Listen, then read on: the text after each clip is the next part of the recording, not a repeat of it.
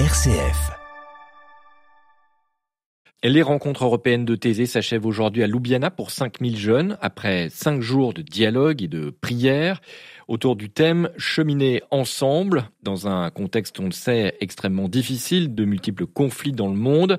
Et ce matin, frère Sébastien de la communauté de Thésée est avec nous. Bonjour, frère Sébastien. Bonjour. Ces 48e rencontres euh, européennes de, de Thésée hein, sont, euh, sont marquées euh, une nouvelle fois par les conflits dans le monde, la guerre en Ukraine, la guerre en Terre Sainte, et comment les jeunes abordent ces rencontres cette année les jeunes, à la fois, bien sûr, ils regardent un peu ce qui se passe dans le monde, à la fois, ils regardent aussi leur propre vie et que faire avec leur vie, qu'est-ce que Dieu veut de moi. Donc, il ne faut pas penser que chaque jeune porte avec soi des grands problèmes du monde. Hein. Euh, c'est en arrière-fond, pour certains beaucoup plus hein, devant, mais parce qu'il y a aussi, on ne vous a même pas mentionné le problème du climat. Ici, en Slovénie, il fait 10 degrés. Hein, 10 degrés, c'est pas normal du tout. Il fait 15 degrés de plus que d'habitude hein, hmm. en Slovénie. Donc, c'est vrai, on est confronté avec de tels problèmes.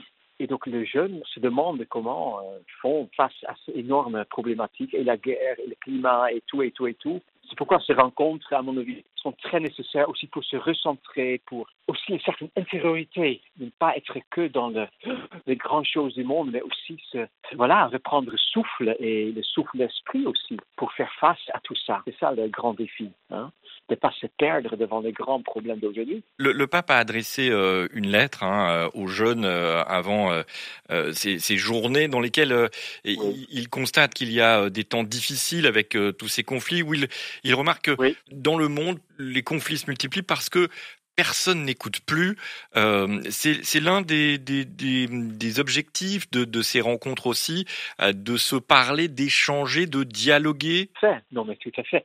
Et c'est ça depuis les deux, les deux ah, même, mais aussi les rencontres européennes, c'est le 48e. Le, jeune de l'Est et de l'Ouest, c'est parce qu'ici en Slovénie, il y a de 1300 Polonais, il y a des Croates, et ensuite il y a de, pas mal de Français, des Allemands, des Italiens, donc de l'Ouest un peu. Et comment se parler, comment s'écouter. Et aussi, ici en Slovénie, c'est très fort, il y a une division très forte entre les chrétiens, ou les catholiques, parce que c'est un pays assez catholique, bien sûr, et ce qu'on appelle les athéistes communistes. Hein. Donc, il y a un peu deux tendances, ou les héritiers de deux tendances. Et c'est pas évident ici en Slovénie de s'écouter. Donc, il y avait une question de, la télévision slovène à Frère Mathieu euh, vous parlez de réconciliation, mais comment vous, voyez ça dans le contexte de Slovénie?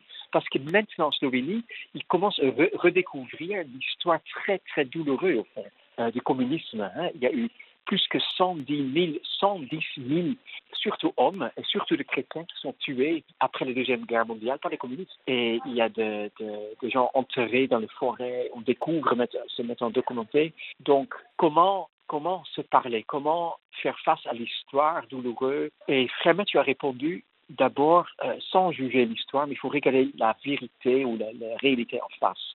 Et c'est ça aussi aujourd'hui. Euh, on ne peut pas parler de paix si on ne regarde pas la réalité en face. On ne peut pas juste dire, euh, c'est pas, euh, mais faites le paix avec les Russes. Il faut voir la réalité. Qu'est-ce qu'il y a vraiment derrière?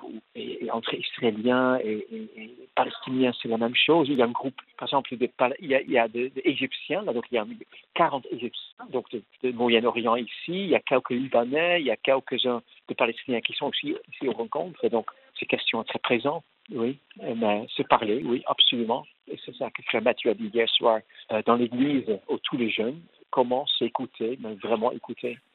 Le, pape François dit euh, oser construire un monde différent, un monde d'écoute, euh, de dialogue et d'ouverture.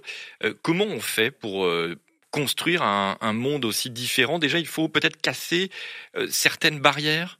Oui, oui. On dit beaucoup qu'on vit un peu dans une bulle dans les bulles, non? Où on se sent en sécurité? Et quelque part, on a besoin un peu de, de, bulles. On a besoin d'une communauté où on se sent proche, qu'on est soutenu. Et ensuite, il faut aussi oser sortir des bulles. Donc, c'est un peu un sorte de jeu d'équilibriste. Il faut se sentir à l'aise à la maison, quelque part, vraiment à la maison, euh, chez soi. Et ensuite, il faut oser sortir. Et, voilà, c'est un, un sorte d'équilibre entre les deux. Et par exemple, maintenant aussi, on est en Slovénie.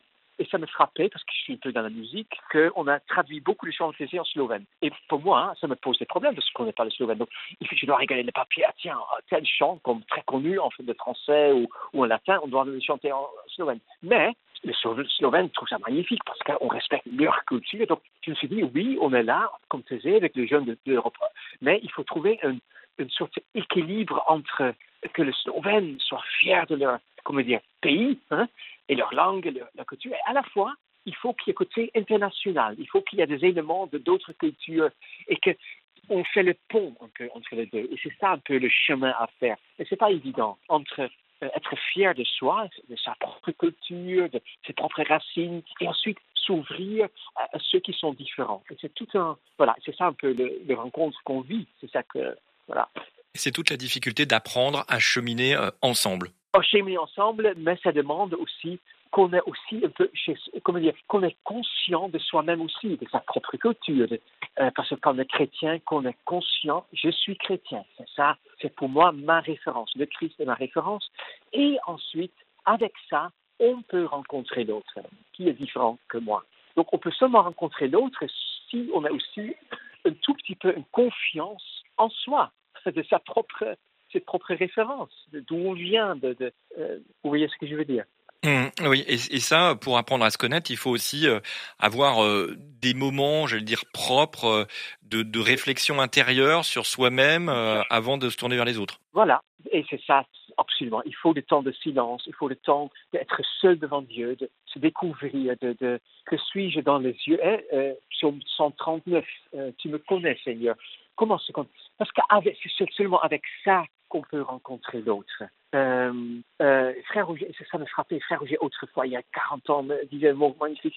On peut seulement prier avec ce qu'on est, pas avec ce qu'on, ce qu'on, avec ce qu'on est réellement, pas avec ce qu'on aimerait être, mais avec ce qu'on est réellement. C'est avec ça qu'on prie. Et ce qu'on est dans, aux yeux de Dieu, comment Dieu nous me regarde, et c'est avec ça que ensuite je peux rencontrer d'autres. Voilà, m'ouvrir aux autres. Et c'est comme euh, ça qu'on c'est comme ça qu'on peut arriver à, casser ces barrières et à, construire un chemin de paix. C'est ça, oui, tout à fait. Oui, oui, tout à fait. Ça veut dire que dans les conflits actuels, si on revient à l'Ukraine ou, ou, à, la Palestine et à Israël, ça veut dire que euh, chacun de son côté, de chaque côté, doit faire l'effort d'un pas pour aller vers l'autre, mais on sent pas toujours une volonté. C'est ça qui peut être aussi euh, démoralisant. Voilà, je, trouve que les deux conflits sont pas très comparables euh, quelque part, parce que entre Ukraine et Russie, c'est tellement clair qu'il y a parce que le Poutine est comme un, chef de mafia. Je ne peux pas le dire autrement. C'est même pas le chef d'État, c'est un,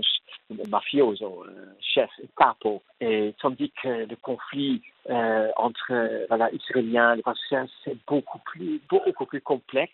Et euh, j'étais moi-même comme jeune là-bas hein, euh, en Israël et je sentais la peur, la peur de tout part, la haine, la méfiance incroyable.